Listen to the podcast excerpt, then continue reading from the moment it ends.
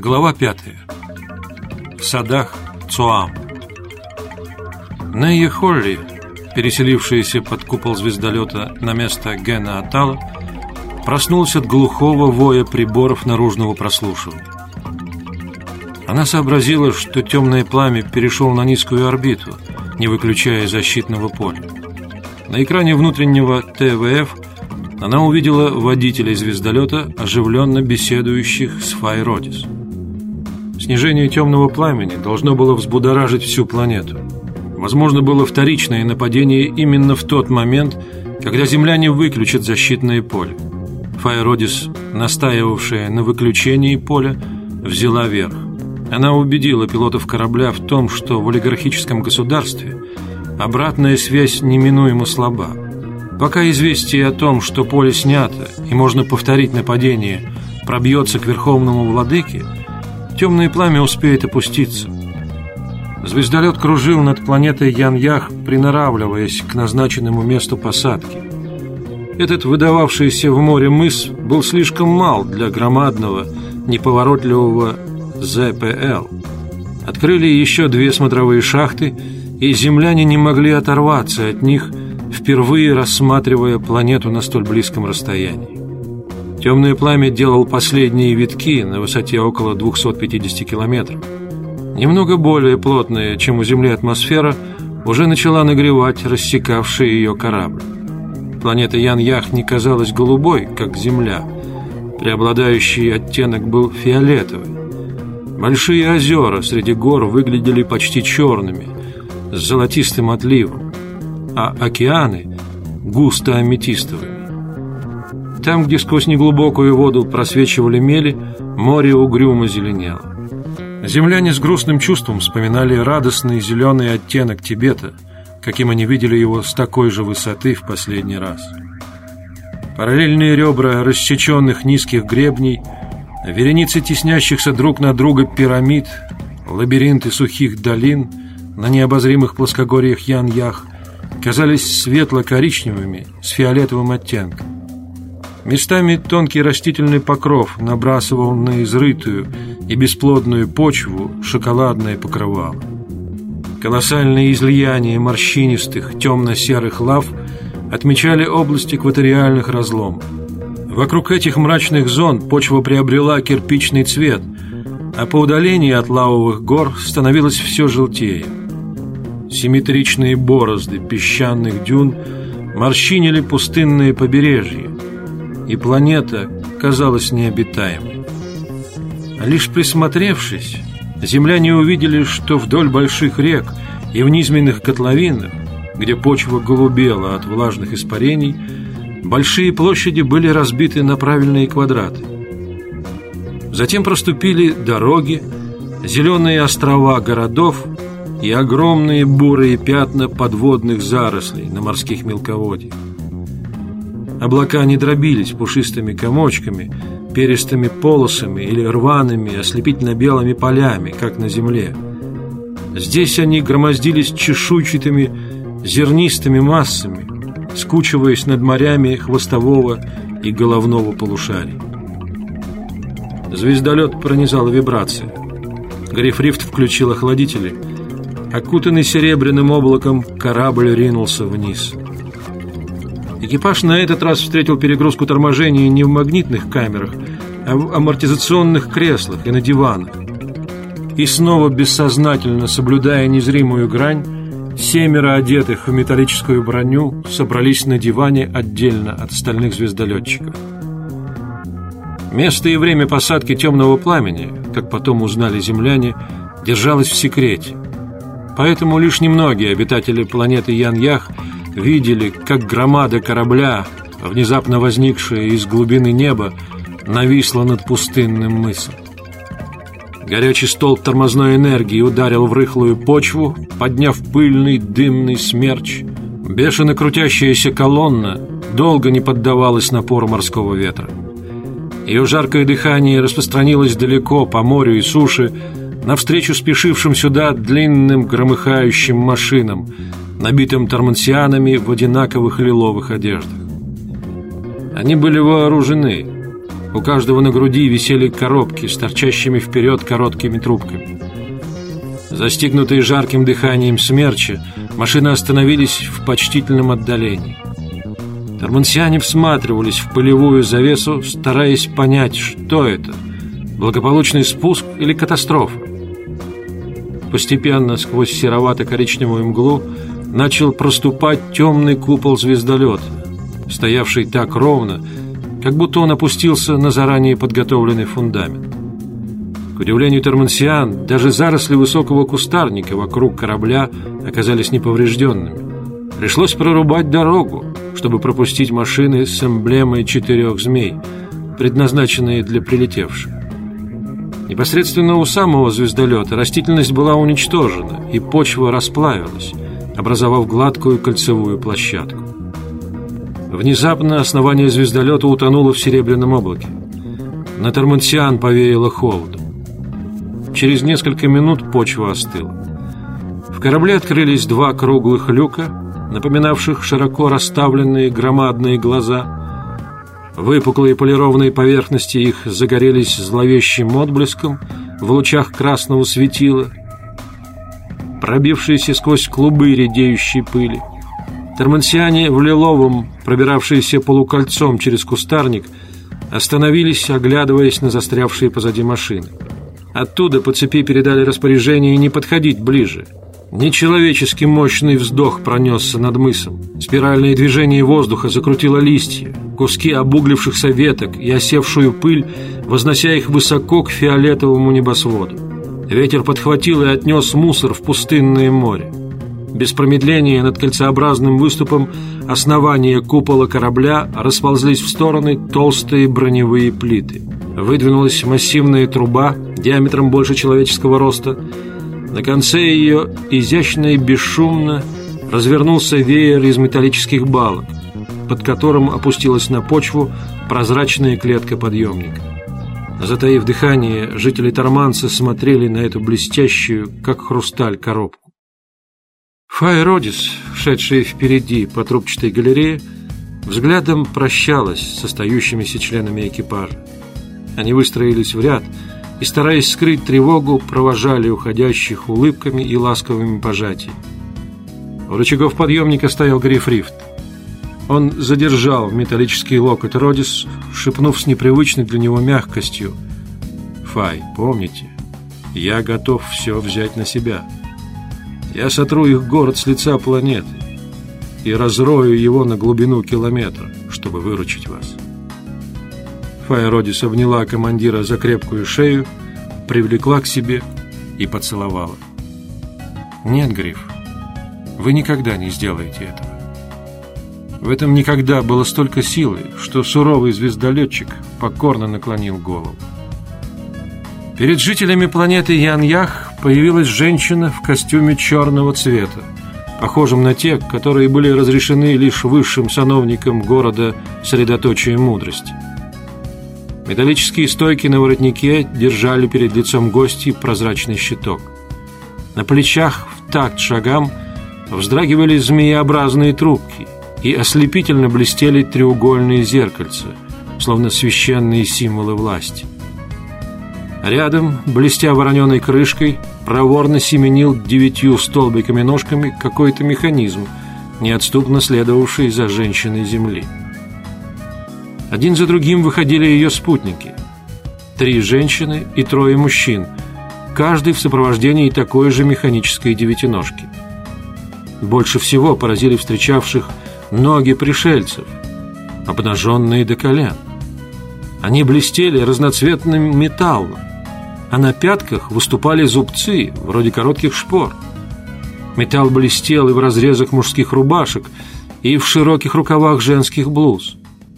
Жители Ян-Ях с удивлением увидели, что лица землян гладкие, покрытые ровным загаром, по существу ничем не отличались от белозвездных людей, как тормансиане называли себя. Они поняли, что металл на телах пришельцев лишь плотно прилегающая, очень тонкая одежда. Двое важного вида тормансиан сошли с высокой и длинной повозки – изогнувшийся в зарослях наподобие членистого насекомого, Они встали перед Фай Родис и рывком поклонились. Женщина земли заговорила на чистом языке яньях. Но голос ее, звенящий и высокий, металлического тембра, зазвучал из цилиндра на спине сопровождающего механизма. Родичи, разлучившиеся с нами на двадцать веков, наступило время встретиться снова. Тормансиане отозвались нестройным шумом, переглядываясь с видом чрезвычайного изумления. Украшенные эмблемами змей сановники поспешно приблизились и пригласили гостей к большому экипажу. Старший по возрасту сановник извлек из нагрудной сумки лист желтой бумаги, исписанный красивыми знаками яньях.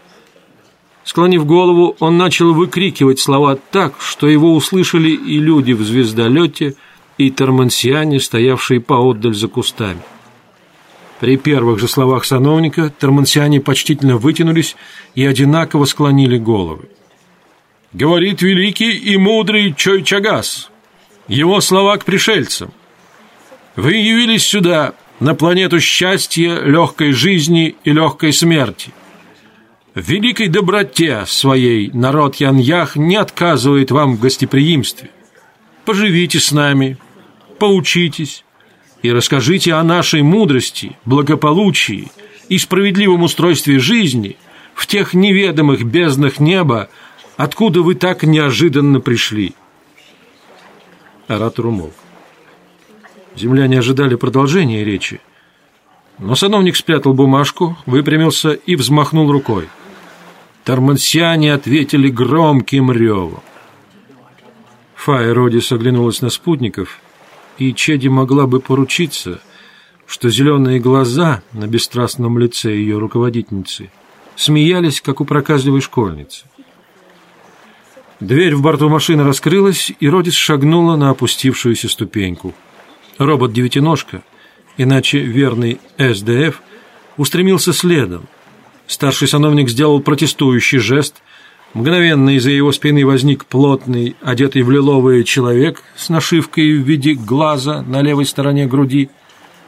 Фай Родис уже поднялась в машину, а СДФ уцепился передними конечностями за край подножки, когда человек в лиловом энергично пнул робота ногой прямо в колпак из вороненого металла.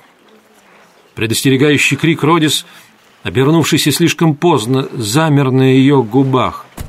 Термансианин взлетел в воздух и, описав дугу, рухнул в чащу колючего кустарника. Лица охранников исказились яростью. Они готовы были броситься к СДФ, направляя на него раструбы нагрудных аппаратов – Файродис простерла руку над своим роботом, опустила заграждавший лицо щиток, и впервые сильный голос женщины Земли раздался на планете Яньях без передающего устройства. «Осторожно! Это всего лишь машина, служащая сундуком для вещей, носильщиком, секретарем и сторожем. Машина совершенно безвредна, но устроена так, что пуля, выпущенная в робота, отлетит назад с той же силой а удар может вызвать поле отталкивания, как это сейчас случилось. Помогите вашему слуге выбраться из кустов и оставьте без внимания наших металлических слуг. Тормансианин, заброшенный в колючки, барахтался там, завывая от злобы. Охранники и оба сановника попятились, и все семь СДФ влезли в повозку. В последний раз земляне окинули взглядом темное пламя, Уютный и надежный кусочек родной планеты одиноко стоял среди пыльной поляны на ярко освещенной чужим светилом равнине. А люди с земли знали, что шестеро оставшихся безотрывно следят за ними, но темнота в глубине люка и галереи казалась непроницаемой. Повинуясь знаку сановника змееносца, как назвала его Эвиза, звездолетчики опустились в глубокие мягкие сиденья, и машина, раскачиваясь и подпрыгивая, понеслась по неровной дороге. Где-то под полом гудели двигатели, взвелась коричневая тонкая пыль, скрыв купол темного пламени. Раструбы мощного компрессора раздували пыль назад. Земляне осмотрелись, сопровождавшие во главе с двумя змееносцами уселись поотдаль, не проявляя ни дружелюбия, ни враждебности, ни даже простого любопытства — Однако Родис уловила жадную и опасливую пытливость в их украдкой бросаемых взглядах. Так могли бы вести себя дети далекого прошлого Земли, которым под страхом наказания велели не знакомиться с пришельцами и сторониться их. Высадка землян держалась в тайне. Бешено мчавшаяся машина вначале не привлекала внимания все более многочисленных пешеходов или людей в высоких, жутко раскачивающихся на ходу повозках, но слухи о гостях Земли каким-то образом разнеслись в городе средоточия мудрости. Через четыре земных часа, когда машины стали приближаться к столице планеты, по краю широкой дороги уже толпились люди, все без исключения молодые, в рабочей одежде однообразного покроя, но всевозможных расцветок. Остались позади коричневые сухие равнины. Очень темная и плотная зелень рощ чередовалась с правильной геометрией возделанных полей, а длинные ряды низких домиков с массивными кубами, очевидно, заводских зданий. Наконец, под колесами машины нестерпимо засверкало зеркально-стеклянное покрытие улицы, подобное тем, какие видели звездолетчики в телевизионных передачах. Вместо того, чтобы углубиться в город, машины повернули на дорогу, обсаженную высокими деревьями с темно-оливковой корой прямых стволов. Длинные ветви, напоминающие опахало, были направлены к дороге и кулисообразно перекрывали соседние деревья. Дорога уходила в тень, как в глубину сцены, сквозь бесконечные ряды декораций. Внезапно деревья кулисы уступили место тройному ряду невысоких деревьев, похожих на желтые конусы, опрокинутые вверх основания. Между ними в треугольных просветах на фоне темно-лилового неба виднелась усеянная пестрыми цветами вершина холма, господствовавшего над столицей. Глухая, четырехметровой высоты, голубая стена ограничивала овальное пространство, в котором клубилась, точно стремясь переплеснуться через верх, густая роща серебристо-зеленых, подобных елям деревьев. Этот сад или парк за пестрым ковром поляны – показался прекрасным после бурых, коричневых и темно-шоколадных степей, простершихся под густым лиловым небом на протяжении трехсот километров пути от звездолета до столицы. «Что это за роща?» — впервые нарушила молчание Файродис, обратившись к старшему змееносцу. «Сады Цуам», — ответил тот, слегка кланяясь. «Место, где живет сам великий Чою Чагас, и его высокие помощники, члены Совета Четырех. А разве мы едем не в город? Нет. В своей бесконечной доброте и мудрости Великий приютит вас в садах Цуам. Вы будете его гостями все время, пока не покинете планету Ян-Ях. Вот мы и у цели. Дальше не может проехать ни одна машина. Старший сановник с неожиданным проворством открыл заднюю дверцу и вылез на стеклянную гладь площадки перед воротами. Он поднял перед лицом сверкнувший диск и скрылся в отворившемся сбоку проходе. Второй змееносец, все время молчавший, жестом пригласил землян покинуть машину. Звездолетчики собрались перед воротами, разминаясь и поправляя трубки биофильтров. Вернорин и Чеди Дан отошли назад, чтобы охватить взглядом многоярусные сооружения с внутренними выступами и позолоченными гребнями, служившие воротами садов Цуам. «И тут змея!» — воскликнула Чеди. «Заметили? На груди сановников и на бортах машин, и теперь здесь, на воротах дворца владык». «Ничего удивительного», — возразил астронавигатор. «Ведь они с Земли, где этот символ так часто встречался в древних цивилизациях. Змея неспроста была выбрана атрибутом сатаны и власти. Она обладает способностью гипноза, проникает всюду и ядовита. Не представляю, как они избавляются от пыли в таких хрупких и сложных архитектурных формах, сказала, подходя Эвиза Танет. Без человеческих рук тут не обойтись, но это опасное занятие, ответил Вернорин. Следовательно, не ценятся ни руки, ни жизни заключила Чеди, может быть, чересчур поспешно. Ее слова потонули в громовом реве, раздавшемся из небольшой башенки в центре надвратного перекрытия. «Приветствую вас, чужие! Входите без страха, ибо здесь вы под высокой защитой Совета Четырех, высших избранников народа Ян-Ях, и лично меня, их главы». С последним словом распахнулись огромные створки ворот. Земляне улыбнулись. Заверения владыки Торманца были напрасны. Никто из них не испытывал и тени страха. Звездолетчики пошли по упругим плитам, гасившим звуки шагов. Дорога описывала резкие зигзаги, напоминавшие знаки молнии, издавна употреблявшиеся на земле.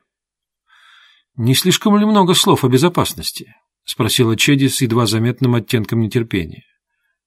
«И поворотов», — добавила Эвиза. Сквозь гущу деревьев вырисовывались громоздкие линии архитектуры дворца, тяжко расплывшегося за ковром желтых цветов, острые, конические соцветия которых торчали жестко, не колеблясь под ветром. Высоченные в четыре человеческих роста двери казались узкими. Темные панели дверей были покрыты блестящими металлическими пирамидками.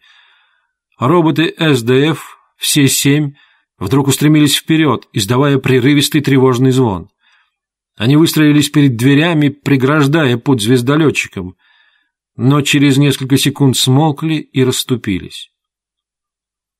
«Пирамидки на дверях под током», — ответил на вопросительный взгляд Файродис, выступивший вперед Ген Атал. «Да, но заряд уже выключили», — подтвердил Торлик, державшийся в стороне и с явной неприязнью изучавший архитектуру садов Цоам. Внезапно и бесшумно раскрылась темная высокая щель дверного прохода, и земляне вступили в колоссальной высоты зал, резко разграниченный на две части. Передняя, с полом из шестиугольных зеркальных плит, была на два метра ниже задней, усланной толстым черно-желтым ковром. Лучи высокого светила проникали сквозь красно-золотые стекла, и от этого возвышенная часть зала была пронизана каким-то волшебным сиянием. Там восседали в знакомом порядке неизменные четыре фигуры. Одна впереди и в центре, три другие слева и немного сзади. В низкой части зала царил тусклый свет – пробивавшийся с потолка между гигантских металлических змей, укрепленных на выступах и разевавших клыкастые пасти над гостями земли. Зеркальные плиты отбрасывали неясные разбегавшиеся тени, усиливая тревожное смятение, которое овладевало всяким, кто осмеливался стать лицом к лицу с Советом Четырех. Властители Торманса, очевидно, уже были оповещены обо всем касавшемся землян. Они не выразили удивления, когда увидели забавных девятиножек, семенивших около блестящих металлом ног звездолетчиков. Повинуясь знаку «Файродис», все семь СДФ выстроились в линию на сумеречном зеркальном полу. Земляне спокойно взошли по боковой лестнице на возвышение и остановились, молчаливые и серьезные, не спуская глаз с владык планеты. Помедлив, Чойо Чагас встал навстречу Файродис и протянул руку. Тоже, но более поспешно сделали остальные трое. Всего секунду понадобилось Родис, чтобы вспомнить забытые на земле древние формы приветствия. Она пожала руку владыке, как тысячи лет назад ее предки, свидетельствуя об отсутствии оружия и злых намерений. Впрочем, вряд ли оружие отсутствовало здесь на самом деле. В каждом углублении стены – между сияющими окнами скрывалась еле зримая фигура. Один, два, три, восемь неподвижных людей, сосчитал Торлик. Их лица не выражали ничего, кроме угрожающей готовности. Можно было не сомневаться, что по единому знаку эти окаменелые фигуры превратятся в нерассуждающих исполнителей любого приказа. Да, любого. Это явственно отражалось на тупых лицах с массивными костями черепа, проступающими под гладкой смуглой кожей. Эвиза не удержалась от шалости и послала стражам самые чарующие взгляды, на какие только была способна. Не увидев реакции, она изменила тактику, и выражение ее лица стало умильно восхищенным. Это подействовало. У двух ближайших к ней стражей по щекам разлился лиловатый румянец. Земляне сели в кресло с растопыренными в виде когтистых лап ножками. Звездолетчики молчаливо рассматривали сложные узоры ковра, а напротив, с невежливой пристальностью, изучая гостей, также молча сидели члены Совета Четырех. Молчание затягивалось.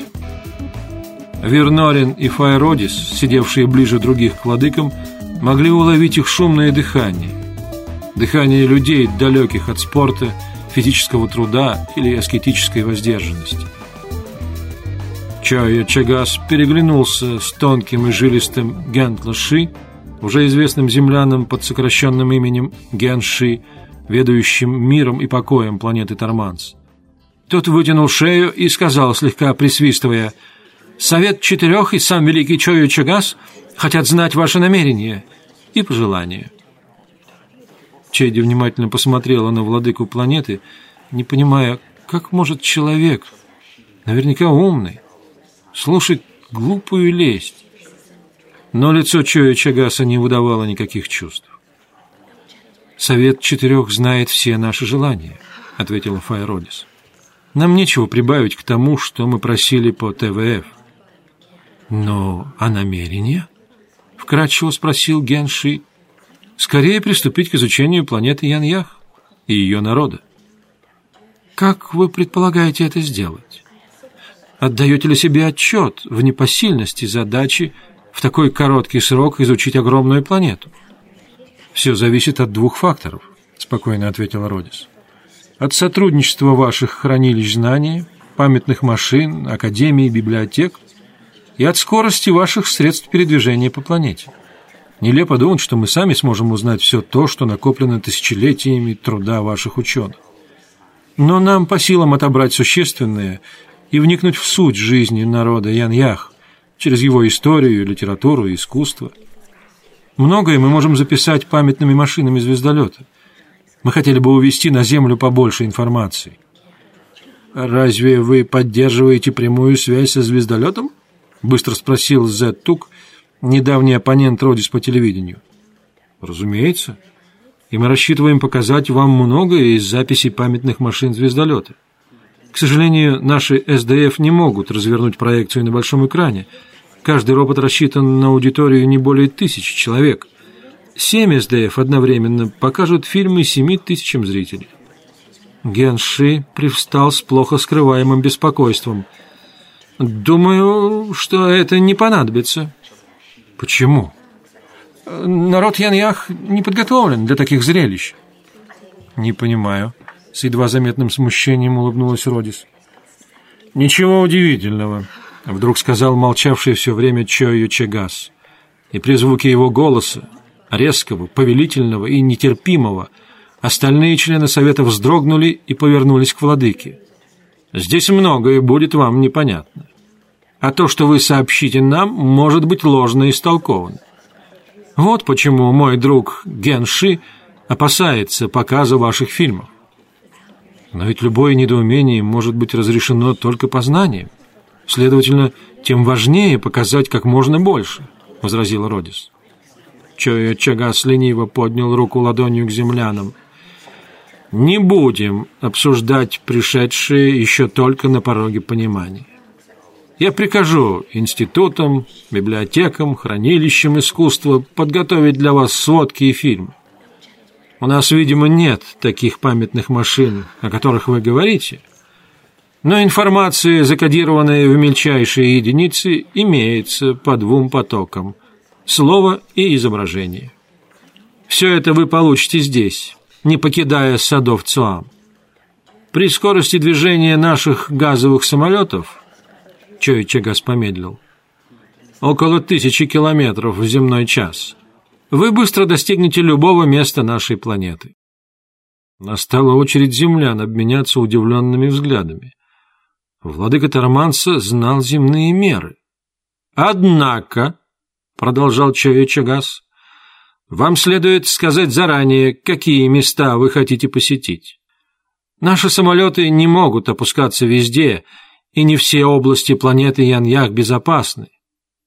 Может быть, мы сначала познакомимся с общей планетографией Яньях и потом наметим план посещений, — предложила Родис. — Это правильно, — согласился Чагас, вставая, и неожиданно приветливо сказал, — а теперь пойдемте в отведенные вам комнаты дворца. И пошел вперед, ступая бесшумно по мягким коврам через боковой ход по коридору, стены которого поблескивали тусклым металлом. Неужели эта маска всегда будет прикрывать ваше лицо? Он чуть притронулся к прозрачному щитку Файродис. Не всегда, улыбнулась та. Как только я стану безопасной для вас и... Мы для вас, владыка понимающе кивнул. Поэтому я не зову вас разделить с нами еду. Вот здесь, он обвел руками обширный зал с большими окнами, стекла которых были затемнены внизу. Вы можете чувствовать себя в полной безопасности. До завтра. Файродис благодарно поклонилась. Земляне осмотрели комнаты. Двери в них находились напротив окон, по левой стене. Потом они снова собрались в зале. Странная архитектура. «У нас так строят психолечебницы», — сказала Эвиза. «Почему Верховный Владыка так назойливо уверяет нас в безопасности?» — спросила Тевиса. «Следовательно, ее нет», — серьезно сказала Родис. «Выбирайте комнаты, и мы обсудим, кто куда поедет, чтобы я могла высказать наши пожелания Чою и Чагасу». Заметив удивление на лицах своих спутников, она пояснила. «Уверена, что Чоя Чагас поспешит побеседовать со мной тайно. По их представлениям, я ваша владычица, а властители должны говорить наедине». «Неужели?» — изумилась Эвиза. В давние времена на земле это приносило неизмеримые бедствия. Но будем учтивыми гостями и подчинимся тому, что привычно для наших хозяев. Мне надо заранее знать ваши желания и ваши советы. Иначе как я буду отвечать владыке? Может быть, сначала Чеди суммирует свои наблюдения при облете Торманса? Сказал Вернорин. Тогда и нам будет легче выбирать линию поведения. Не думаю, что я узнала больше, чем вы, смутилась Чеди. Если Фай поможет, попытаюсь. Мы столкнулись с обществом своеобразным, аналогов которому не было в истории Земли. Пока не ясно, явилось ли оно дальнейшим развитием монополистического государственного капитализма или же лжесоциализма. Лжесоциализм создался путем захвата власти маленькой группой, которая с помощью недоучившейся молодежи разгромила государственный аппарат и выдвинула как абсолютно непререкаемый авторитет великого, величайшего, солнцеподобного вождя. В том и другом случае конечным результатом была бесчеловечная олигархия с многоступенчатой иерархической лестницей. Подбор на этой лестнице происходил по признаку бездумной и безответственной преданности, подкрепляемой дешевым подкупом. Монополистический государственный капитализм невозможен без олигархии, ибо при неизбежном падении производительных сил можно хорошо обеспечить лишь привилегированную верхушку. Следовательно, создавалось усиление инфернальности. Бесчисленные преступления против народа оправдывались интересами народа, который на деле рассматривался как грубый материал исторического процесса. Для любой олигархии было важно лишь, чтобы этого материала было побольше, чтобы всегда существовала невежественная масса, опора единовластия и войны. А для материала, народа, Бессмысленность жизни дошла до предела, обусловив наркоманию во всех видах и равнодушие ко всему. Чеди помолчала и закончила. Мне думается, что на Торманте мы встретили олигархическое общество, возникшее из государственного капитализма, потому что здесь есть остатки религии и очень плохо поставлено дело воспитания. «Но как же мораль?» — воскликнула Тивиса. «Мораль, в зависимости от обстоятельств, диктуется свыше. Кроме морали религиозной и обычного права, возникшего из общественного опыта, есть духовные устои, уходящие корнями в тысячи веков социальной жизни в диком состоянии. У цивилизованного человека скрытые в подсознании и сверхсознании. Если этот опыт утрачен в длительном угнетении и разложении морали, тогда ничего от человека не останется. Поэтому ничего постоянного в индивидуальностях быть не может, кроме отсутствия инициативы и, пожалуй, еще страха перед вышестоящими. Многообразные страхи, пронизывающие такое общество, аналогичны суеверным страхам, возникавшим в изолированных остатках архаических культур, где ужас перед Богом заставлял ограждать себя сложнейшими ритуальными обрядами вместо сознательной ответственности за свои поступки. «Но ведь это толпа», — сказала Эвиза. «Конечно, толпа. Подавление индивидуальности сводит людей в человеческое стадо. Так было в темные века Земли, когда христианская церковь фактически выполнила задачу сатаны, озлобив и сделав убийцами множество людей. Но вы заставляете меня отклоняться от экономики в психологию. Кончаю. На Тормансе классовое капиталистическое общество, олигархия, властвующая над двумя основными классами, одинаково угнетенными – классом образованных, которые по необходимости живут дольше, иначе невыгодно их учить, и классом необразованных, которые умирают 25 лет. «И вы, Родис, согласны с утверждениями Чеди?» – спросил Вернорин. «Мне думается, Чеди права», – сказала Файродис. «То и другое, и быстрое размножение, и уничтожение огромных масс людей происходило стихийно, без цели и смысла, так что даже вся эта чудовищная жестокость была напрасной. Отвергая социальную науку, правители Торманца не исследовали, дает ли прирост населения увеличение числа одаренных особей, или наоборот уменьшает это число. Делается ли отдельный человек счастливее и здоровее, или возрастает горе и несчастье. Априорно можно сказать, что при таком бесчеловечном строе усиливалось горе. Самая страшная опасность организованного общества – чем выше организация, тем сильнее делается власть общества над индивидом. И если борьба за власть ведется наименее полезными членами общества, то это и есть оборотная сторона организации. Чем сложнее общество, тем больше в нем должна быть дисциплина. Но дисциплина сознательная – Следовательно, необходимо все большее и большее развитие личности, ее многогранность.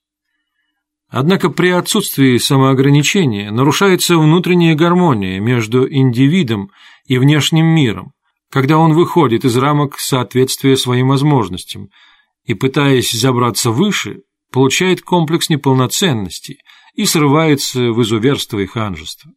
Вот отчего даже у нас так сложно воспитание и образование – ведь оно практически длится всю жизнь. Вот от чего ограничено «я так хочу» и заменено на «так необходимо». Вот ключ, который привел наших предков к эре мирового воссоединения. Его мы не нашли на Тормансе, потому что здесь, две тысячи лет спустя после ЭМВ, еще существует инферно, олигархия, создавшая утонченную систему угнетения. Для борьбы с этой системой надо создать людей высокой психофизиологической тренировки, подобно нам, безвредных в своем могуществе, и прежде всего научить их бороться со всепроникающей избранностью, системой противопоставления, владыки толпы, всеведущих ученых и темных невежд, звезд и бесталанных, элиты и низшего рабочего класса. В этой системе корень фашизма и развращение людей торманца. Семеро землян сидели на широком диване багряно-красного цвета. Сквозь высокое окно какой-то толстой пластмассы розового оттенка виднелись деревья сада, пронизанные лучами светила торманца.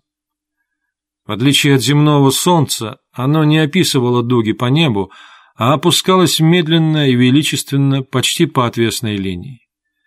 Его лучи сквозь розовые окна казались лиловыми. Бронзовые лица звездолетчиков приобрели угрюмый зеленоватый оттенок. «Итак решено», — сказал Вернорин. Чей СДФ исполнял обязанности секретаря и кодировал результаты совещания для передачи на темное пламя. «Решено», — подтвердила Родис. «Вы останетесь в столице среди ученых и инженеров». Торлик и Тевиса пересекут планету от полюса до полюса, побывают в заповедниках и на морских станциях и виза в медицинских институтах. Чеди и Ген будут изучать общественную жизнь, а я займусь историей. Сейчас надо связаться с кораблем, а потом спать Наши хозяева рано ложатся и рано встают. И действительно, едва угасли последние лучи заката, и под высоким потолком автоматически выключилось освещение, как настала полнейшая тишина. Иногда можно было заметить в темноте сада тени медленно ходивших стражей, и снова все застывало, как в мертвой воде сказочного озера. Евизе стало душно, она подошла к окну и стала возиться с затвором. Широкая рама распахнулась, прохладный, по-особенному пахнущий воздух сада чужой планеты повеял в комнату, и в тот же момент мерзко взвыла труба. Со всех сторон побежали люди, светя фонарями и угрожающе поднимая черные воронки своего оружия. Вернолин одним прыжком оказался около ошеломленной визы и захлопнул окно. Вой прекратился. Норин жестами пытался успокоить столпившихся под окном стражей. Фонари погасли, охранники разошлись, и земляне дали волю своим чувствам, подтрунивая над возмущенной визой. «Я убежден, что нас слушают и видят все время», — сказал Торлик. «Хорошо, что язык земли абсолютно непонятен Тормансу», — воскликнула Эвиза. «У них нет наших текстов достаточной длины». «Мне думается, его легко расшифруют», — возразила Чеди. «Много сходных слов и понятий. По сути дела, это один из языков пятого периода ЭРМ, изменившийся за 22 столетия. Как бы то ни было, наши разговоры пока непонятны и не будут излишне беспокоить владыки Аньях», — сказала Файродис. «Следует иногда экранироваться с помощью СДФ, чтобы не вводить их в интимные стороны нашей жизни. Например, сейчас, когда мы будем говорить со звездолетом». Черно-синий СДФ Родис вышел к центру комнаты. Под его колпаком загудел дальний проектор ТВФ, комната погрузилась во мрак. Звездолетчики уселись поплотнее на диване, с противоположной стороны вспыхнул зеленый свет, и зазвучали мелодичные звуки песни о ветке ивы над горной рекой. Неясные, торопливо двигавшиеся контуры людей вдруг обозначились резко и объемно, будто оставшиеся в корабле перелетели сюда, в сады Цуам, и сели рядом в этой высокой комнате дворца. Экономия энергию батарей СДФ, сила которых могла понадобиться на более важные дела – Каждый сжато передал свои впечатления первого дня на Тормансе. Рекорд краткости побил Тор Лик, говоривший последним. Много пыли, слов о величии, счастье и безопасности.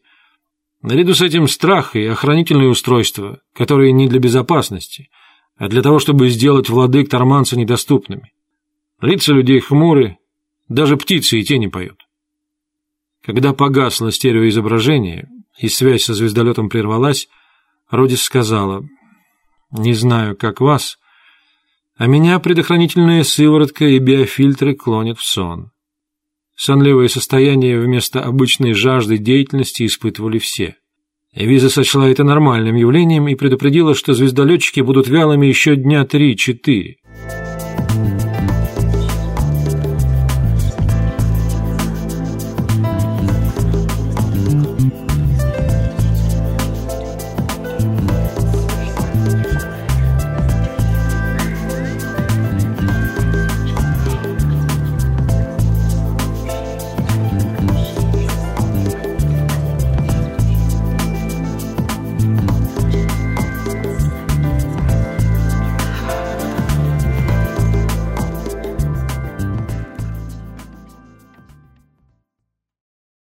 На следующее утро, едва семеро землян успели позавтракать, как явился сановник в угольно-черном одеянии с вышитыми на нем голубовато-серебряными змеями, он пригласил Файродис на свидание с самим великим Чою Чагасом.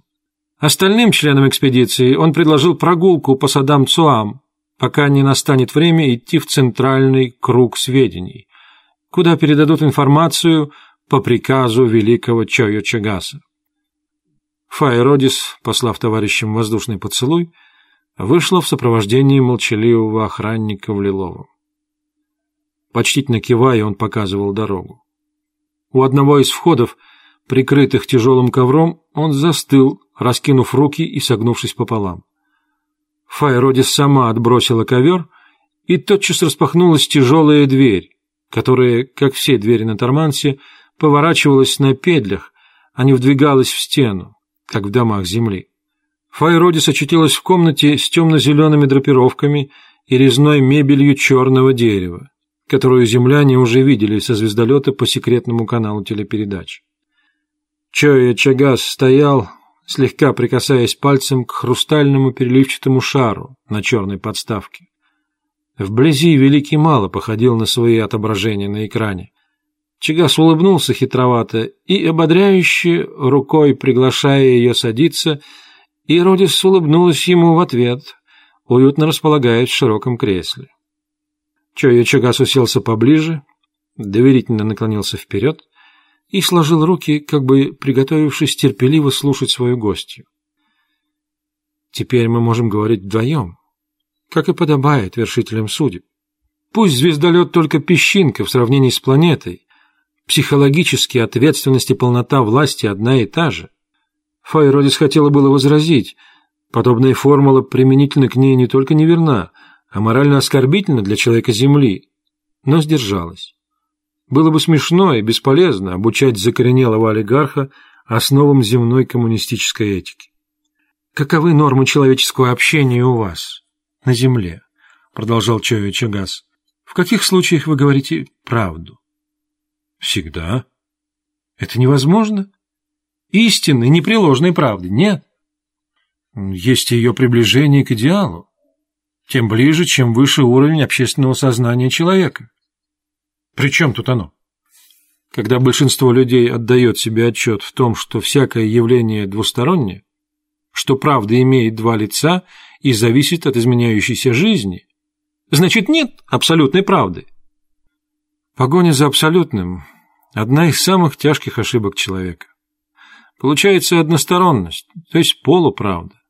А она хуже, чем прямая ложь. Та обманет меньшее число людей и не страшна для человека знающего. И вы всегда держитесь этого правила? Неотступно? Неотступно, твердо ответила Родис и тут же про себя смутилась, вспомнив инсценировку, разыгранную на звездолете. Тогда скажите правду. Зачем вы явились сюда, на планету Яньях? Повторяю прежнее объяснение. Наши ученые считают вас потомками землян пятого периода древней эпохи, называемой на Земле ЭРМ, эрой разобщенного мира. Вы должны быть нашими прямыми родичами. Да разве это не очевидно? Достаточно взглянуть на нас с вами. Народ Яньях иного мнения, раздельно сказал Чоя Чагас. Но допустим, что сказанное вами верно. Что дальше? Дальше нам, естественно, было бы вступить в общение, обменяться достигнутым, изучить уроки ошибок, помочь в затруднениях, может быть, слиться в одну семью. Вот оно что. Слиться в одну семью. Так решили вы, земляне, за нас. Слиться в одну семью. Покорить народ Яньях. Таковы ваши тайные намерения. Файродис выпрямилась и застыла в упор, смотря на Чою Чагаса. Зеленые глаза ее потемнели — Какая-то незнакомая сила сковала волю председателя Совета Четырех. Он подавил мимолетное ощущение испуга и сказал, «Пусть наши опасения преувеличены, но ведь вы не спросили нас, явившись сюда. Надо ли мне называть все причины, по которым наша планета отвергает всех и всяких пришельцев из чужих миров? Особенно из мира столь похожих на вас людей», подсказала Родис мысль, затаенную Чагасом. Тот скользнул по ней подозрительным взглядом узких глаз. «Ведьма, что ли?» И утвердительно кивнул головой. «Я не могу поверить, что люди Няньях отказались бы заглянуть в океан безбрежного знания, открытый им через нашу планету и Великое Кольцо. Я не знаю, что это такое». «Тем более...» Родис удивленно посмотрела на Чою Чагаса, наклонилась поближе. «Разве для вас не главное умножение красоты, знания, гармонии и в человеке, и в обществе. Это ваша правда. А наша – это ограничение знаний, ибо они открывают человеку чудовищную пропасть космоса, на краю которой он сознает свое ничтожество, теряет веру в себя – разрушается ценность простых и прекрасных ощущений жизни. Счастье человека – быть в ладу с теми условиями, в каких он рожден и будет пребывать всегда, ибо выход из них – это смерть. Ничто. Погасшая на ветру искра. И мы создали здесь счастье не для того, чтобы его разрушили пришельцы, пусть даже претендующие на кровное родство с нами. Счастье моллюска, укрывшегося в раковину, которую вот-вот раздавит неизбежное стечение обстоятельств, которое раньше называли на земле, да и сейчас называют у вас судьбой. У нас все предусмотрено. Без знаний? А недавние катастрофические последствия перенаселения? Вся ваша планета покрыта кладбищами. Десятки миллиардов жертв невежества и упорства, горько сказала Файродис. Обычная расплата за цивилизацию, лишенную мудрости. Допустить слепое переполнение экологической ниши, как у любого вида животных. Печальный и позорный результат для гомо сапиенс, человека мудрого. Вот как? Вам известна история Ян-Ях? Откуда? Недобро прищурился Чоя Чагас. Только обрывок из сообщений чужого звездолета, наблюдавшего вашу планету 280 лет назад. Ему отказали в посадке ваши предшественники, тоже воображавшие, будто они держат в своих руках судьбу планеты. Фаеродис сказала это насмешливо и резко, понимая, что только так можно пробить скорлупу самоуверенного величия этого человека. Чою Чагас вскочил и смерил Родис с головы до ног таким взглядом, от которого у подвластных ему людей подкашивались ноги и терялась речь. Женщина земли встала, медленно и спокойно рассматривая владыку как нечто любопытное, подлежащее изучению. Люди Земли давно научились тонко чувствовать психологическую атмосферу, окружавшую каждого человека, и по ней судить о его мыслях и чувствах. Уничтожение несогласных – прием древний и устаревший, сказала она, читая мысли владыки. Не только за посланцев других миров, вестников космического братства разума, но и за людей своего народа в конце концов придется ответить. «Каким образом?» – сдерживая бешенство, спросил Чигас. «Если исследователи установят на планете вредоносную жестокость и намеренную дезинформацию, препятствие для путей к познанию, что ведет к невежеству населения, тогда они могут апеллировать к арбитражу Великого Кольца. И тогда мы лечим болезни не только отдельных людей, но и целых обществ. И особенное внимание уделяем профилактике социальных бедствий. Вероятно, следовало бы это сделать на планете Ян-Ях несколько столетий назад. Вы с поучениями явились, когда мы уже сами выпутались из труднейшего положения, успокаиваясь, сказал председатель Совета Четырех. А вы знаете, что земляне раньше не могли преодолеть гигантское пространство? Да мы и не подозревали, что наши предки Земли смогли удалиться на такое невероятное расстояние. Если бы не исследователи Сцефея... Впрочем, зачем мы напрасно тратим время? Попробуйте отбросить роль всесильного владыки. Помогите нам узнать вас и попытайтесь сами узнать нас. А результат определит и дальнейшие ваши решения. А ваши? Я не могу решать единолично ничьих судеб даже доверившихся мне спутников. Вот почему я не владыка в вашем понимании. «Приму к сведению», — сказал Чоя Чагас, снова ставший любезным и усадивший Родис на прежнее место.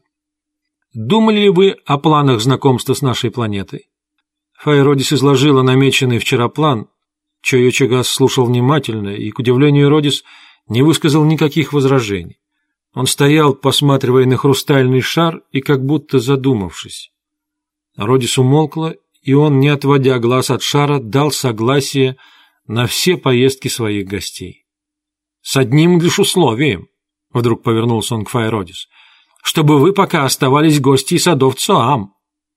«В качестве заложницы?» — полушутя полусерьезно спросил Родис. «О, нет, что вы! Просто я первым должен узнать про свою прародину, — иронически ответил он. Неужели вы ничего не знаете о ней? Чои Чагас вздрогнул и уклонился от всепонимающих зеленых глаз. Разумеется. Мы из белых звезд, как установлено нашими учеными. А вы совсем другие. Вы не видите себя со стороны и не понимаете, как вы отличны от нас. Прежде всего, у вас неслыханная быстрота движений, мыслей, сочетающиеся с уверенностью и очевидным внутренним покоем. Все это может привести в бешенство. Это плохо. Вы открываете таимую в глубине неполноценность, мать всякой жестокости. Когда приходят к власти люди с такими комплексами, они начинают сеять вокруг себя озлобление и унижение, и оно расходится подобно кругам по воде, вместо примера доблести и служения человеку. Чепуха! Это только вам кажется, людям с чужой нам психикой. Фаеродис встала так быстро, что Чойо Чагас весь подобрался от неожиданности, как хищный зверь. Но она только прикоснулась к хрустальному шару, заинтересовавшему ее своими особенными цветовыми переливами. Эти гадальные шары для аутогипноза умели делать на Земле только в Японии, пять тысячелетий тому назад. Древние мастера вытачивали их из прозрачных естественных кристаллов кварца. Главная оптическая ось кристалла ориентирована по оси шара – для гадания нужны два шара. Один ставит осью вертикально, другой горизонтально, как ваш Тор... ваша планета. Где же второй шар? Остался у предков, на белых звездах. Возможно. Равнодушно согласилась Родис, словно потеряв интерес к дальнейшему разговору. Впервые в жизни председатель Совета Четырех ощутил необыкновенное смятение. Он опустил голову. Несколько минут оба молчали.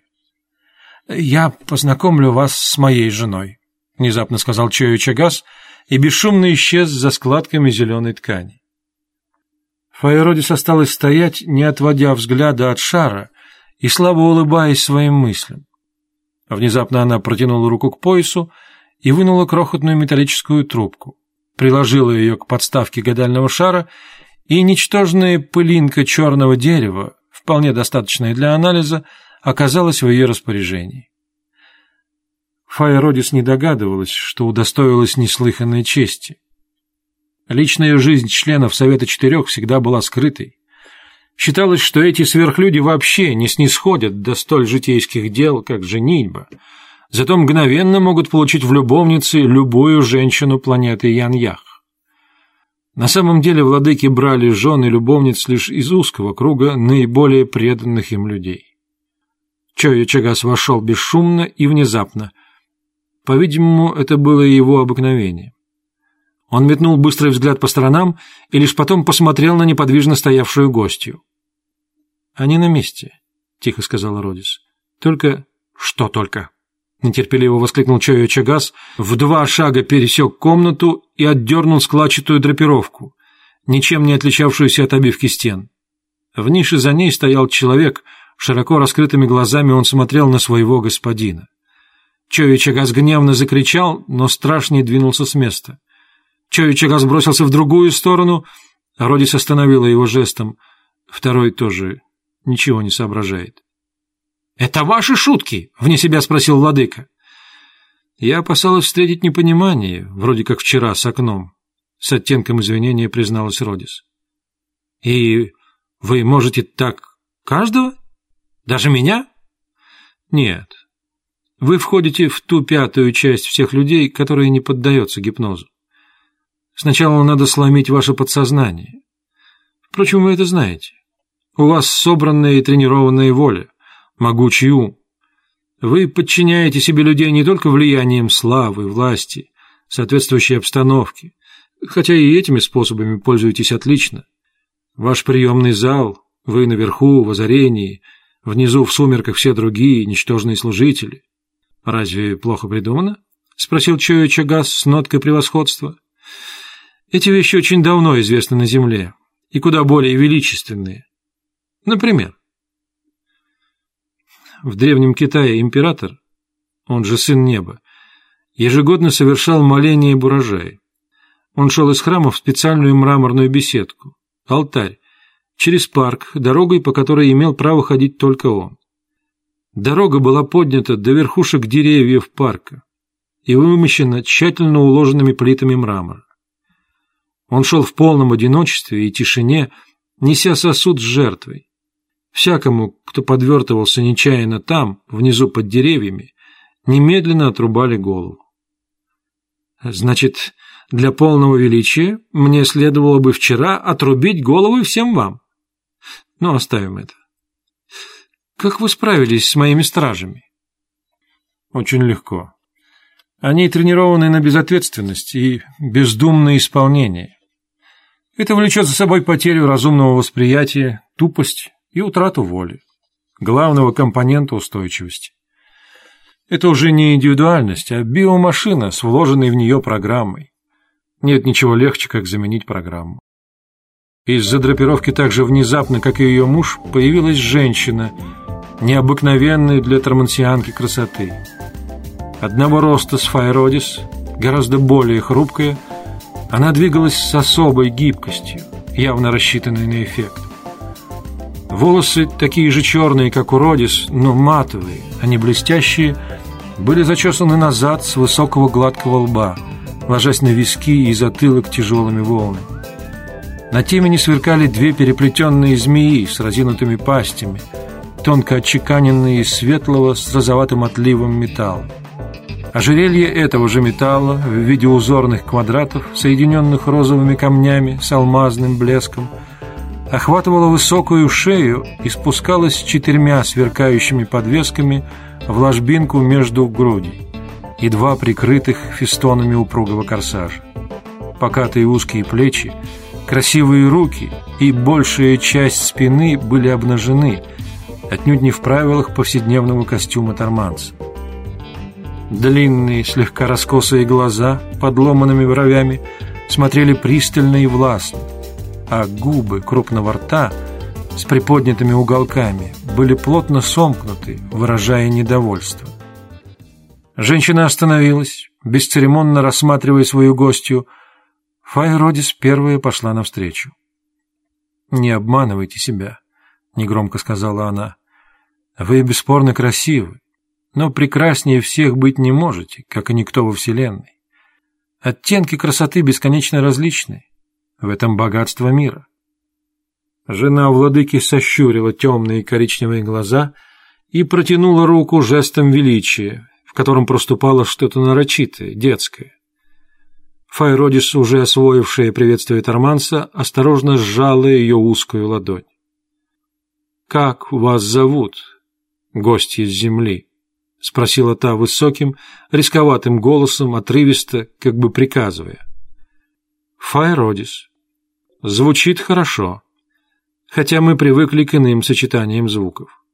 А я Ян-Три-Яхах, в обыденном сокращении Ян-Ях».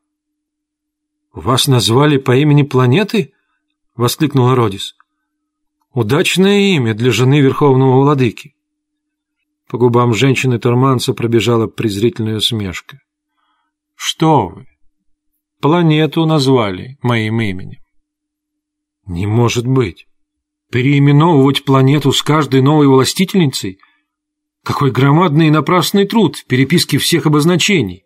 Сколько путаницы в книгах!»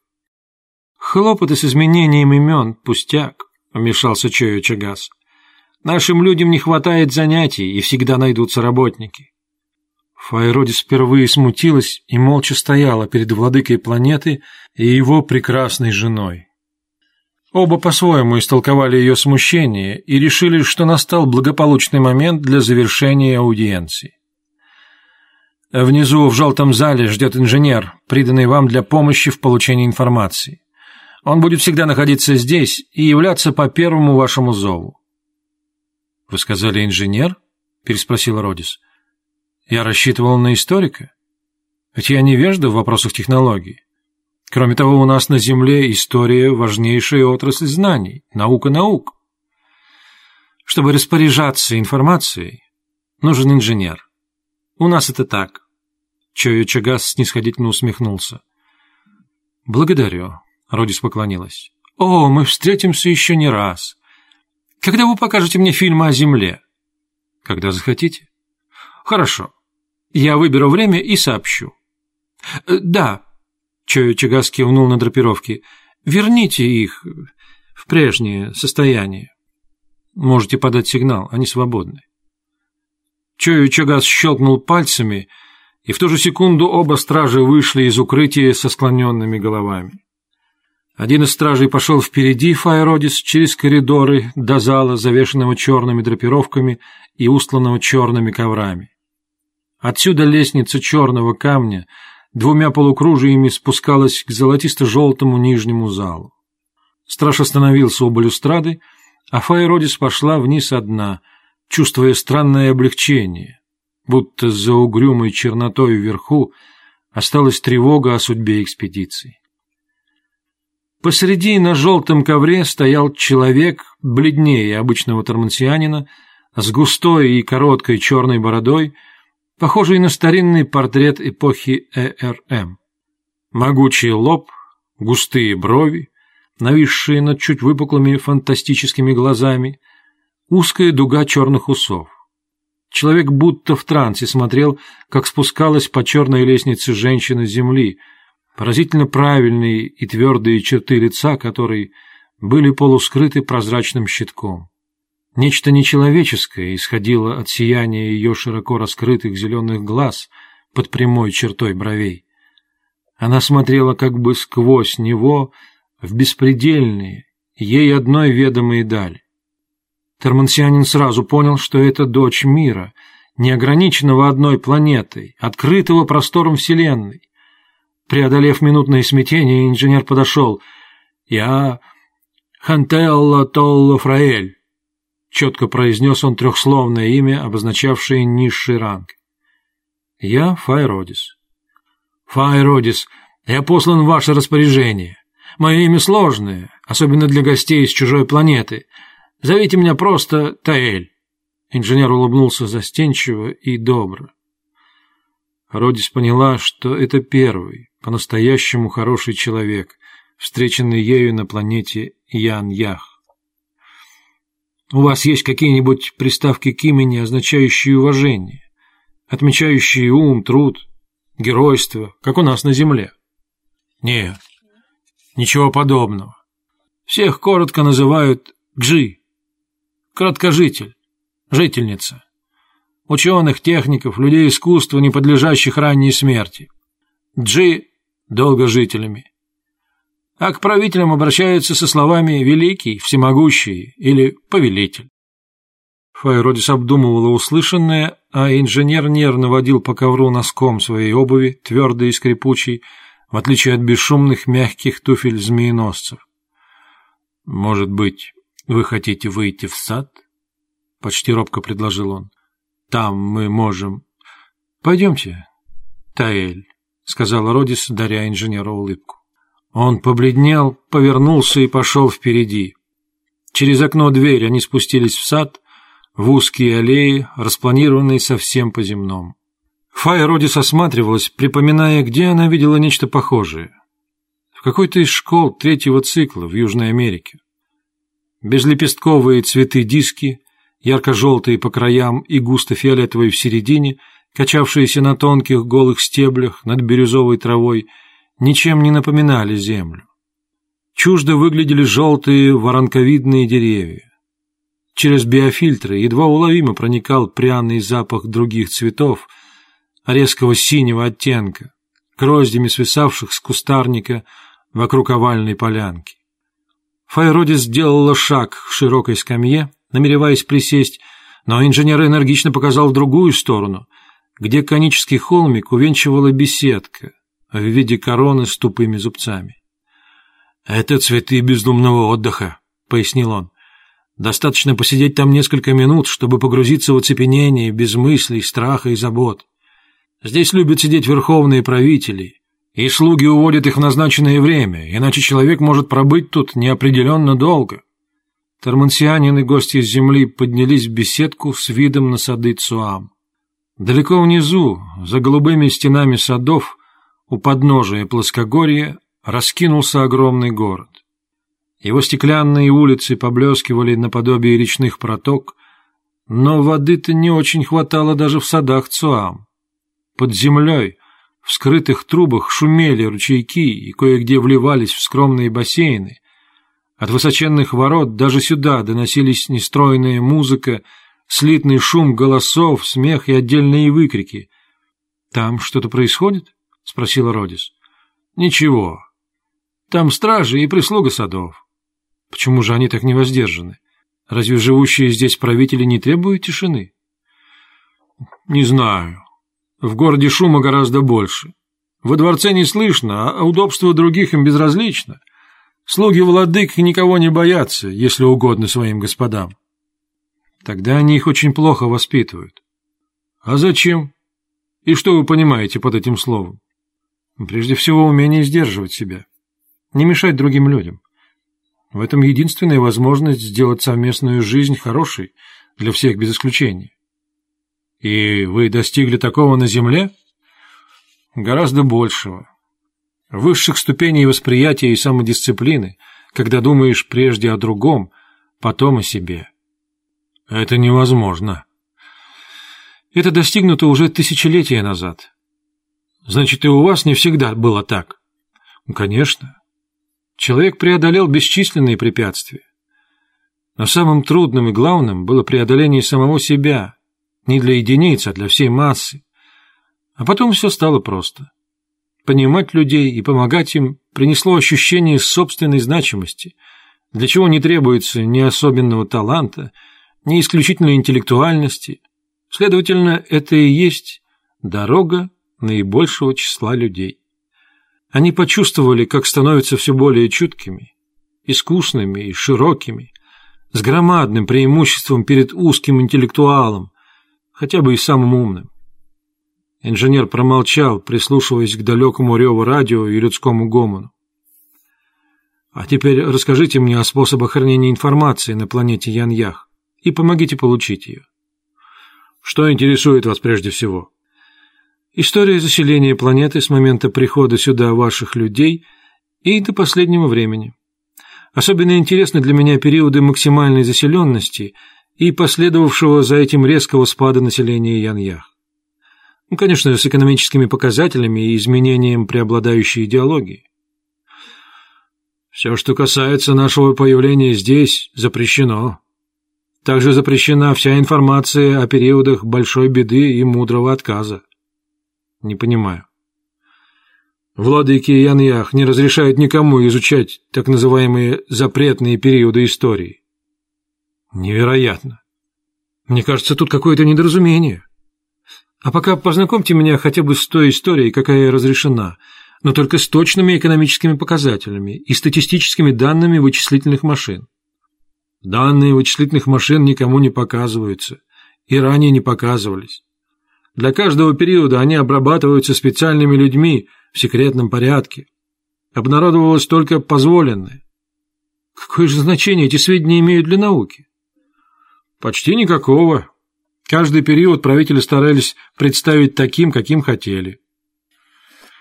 Есть ли возможность добыть подлинные факты?